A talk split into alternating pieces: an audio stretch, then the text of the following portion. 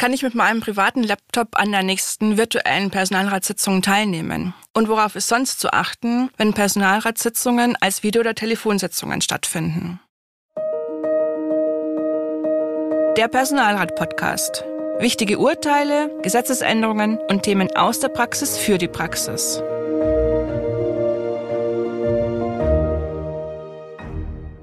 Ich bin Irmgard Schmalix, verantwortliche Redakteurin der Zeitschrift Der Personalrat und mir gegenüber Michael Kröll, Fachanwalt für Arbeitsrecht in Frankfurt am Main. Hallo Michael. Hallo Irmgard. Personalratsgremien, für die das Bundespersonalvertretungsgesetz gilt, haben seit 2021 die Möglichkeit, Personalratssitzungen auch als Video- oder Telefonsitzung stattfinden zu lassen, neben den Präsenzsitzungen. Und das Besondere, das gilt unbefristet. Die Landespersonalvertretungsgesetze sehen diese Möglichkeit zum Teil auch vor, allerdings befristet. Was im Detail gilt, finden Sie in den Show Notes. Wir beantworten jetzt die wichtigsten Fragen aus der Praxis, damit im Personalratsalltag möglichst alles glatt läuft. Wie ist das jetzt, Michael? Fast jeder hat ja mittlerweile einen privaten Laptop oder ein Tablet oder Smartphone.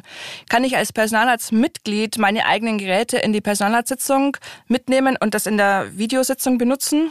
Nein, private Geräte wie zum Beispiel Laptop oder Smartphone sind Einrichtungen im Sinne des Bundespersonalvertretungsgesetzes.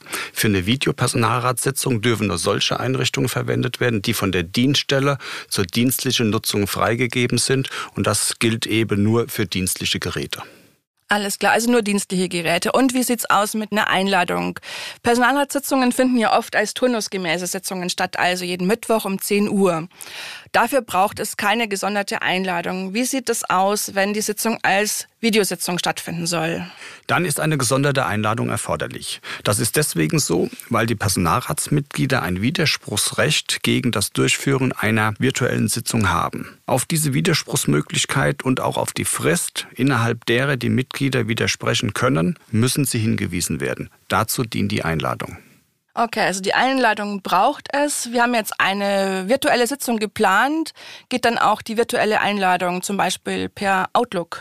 Da kommt es darauf an. Und zwar kommt es darauf an, ob die Outlook-Einladung die Information über das Widerspruchsrecht ermöglicht. Eine standardisierte Outlook-Einladung beispielsweise, in der nur der Datum und die Uhrzeit mitgeteilt wird, genügt dafür nicht. Die Mitglieder des Personalrates müssen aufs Widerspruchsrecht und auch auf die Widerspruchsfrist gesondert hingewiesen werden.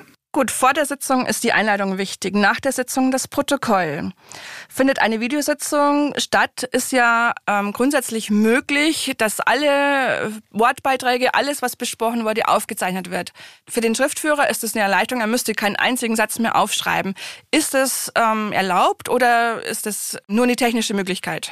Ein klares Nein, das ist nicht erlaubt. Äh, ja, die technische Möglichkeit besteht, aber die Vorschrift sagt ganz klar, eine Aufzeichnung ist unzulässig und da spielt es keine Rolle, welches Motiv diese Aufzeichnung haben soll. Beispielsweise Erleichterung für den Schriftführer oder die Schriftführerin.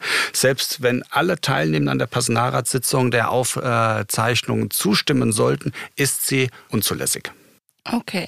Dann hast du jetzt schon ein paar Mal das Widerspruchsrecht der einzelnen Personalratsmitglieder erwähnt. Was hat es denn damit auf sich?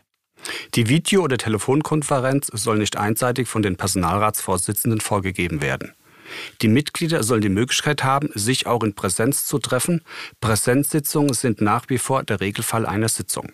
Daher gibt es die Regelung, dass eine Sitzung als reine Präsenzsitzung stattfinden muss, wenn der geplanten Video- oder Telefonkonferenz mindestens 25 Prozent der Personalratsmitglieder oder die Mehrheit einer Gruppe innerhalb der vorgegebenen Frist widersprechen. Für den Widerspruch gibt es eine Widerspruchsfrist. Wer legt denn die fest? Das ist im Gesetz klar geregelt. Die Frist zum Widerspruch legt allein die oder der Vorsitzende des Personalrats fest. Sie darf allerdings nicht zu kurz bemessen sein, dass Personalratsmitglieder faktisch den Widerspruch nicht erheben können. Wichtig ist, geht der Widerspruch erst nach Ablauf der Widerspruchsfrist zu, ist er sozusagen unbeachtlich und äh, die Sitzung kann äh, entsprechend als Videositzung durchgeführt werden. Meine Empfehlung ist es, dass auf der Einladung zu einer Videositzung konkret das Datum und auch die Uhrzeit für den Widerspruch angegeben wird. Okay, dann haben wir noch eine letzte Frage. Stellen wir uns vor, wir sitzen gerade in der Personalratssitzung. Können wir da einen Beschluss fassen, dass die nächste Sitzung als Videositzung stattfinden soll? Ja, es ist durchaus zulässig, einen solchen Beschluss zu fassen. Nur hat dieser Beschluss rechtlich äh, wenig Relevanz, weil nämlich die Voraussetzungen für eine Videositzung im Gesetz vorgegeben sind. Als da wären erstens, es müssen Einrichtungen der Dienststelle genutzt werden. Zweitens, die Widerspruchsmöglichkeit muss eingeräumt werden. Und drittens, der Personalrat muss eben auch Maßnahmen zur Vertraulichkeit der Sitzung treffen. So ein Beschluss, wir machen in der nächsten Woche äh, eine Videositzung, kann allenfalls ein Hinweis darauf sein, dass eventuell es zu keinem einem Widerspruch kommt, weil die Personalratsmitglieder vielleicht auch zu 100 Prozent gesagt haben, wir machen diese Sitzung.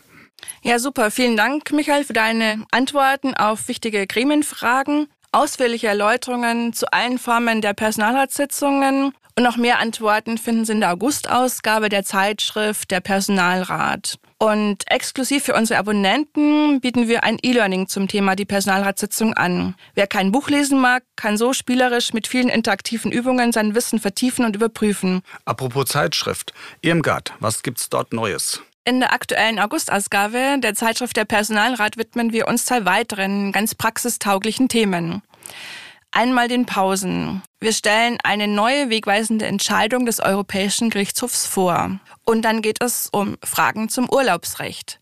Auch hier ist der Europäische Gerichtshof involviert. Er muss zwei Fragen des Bundesarbeitsgerichts beantworten, und zwar ob und unter welchen Voraussetzungen langjährige Urlaubsansprüche der Arbeitnehmer verfallen.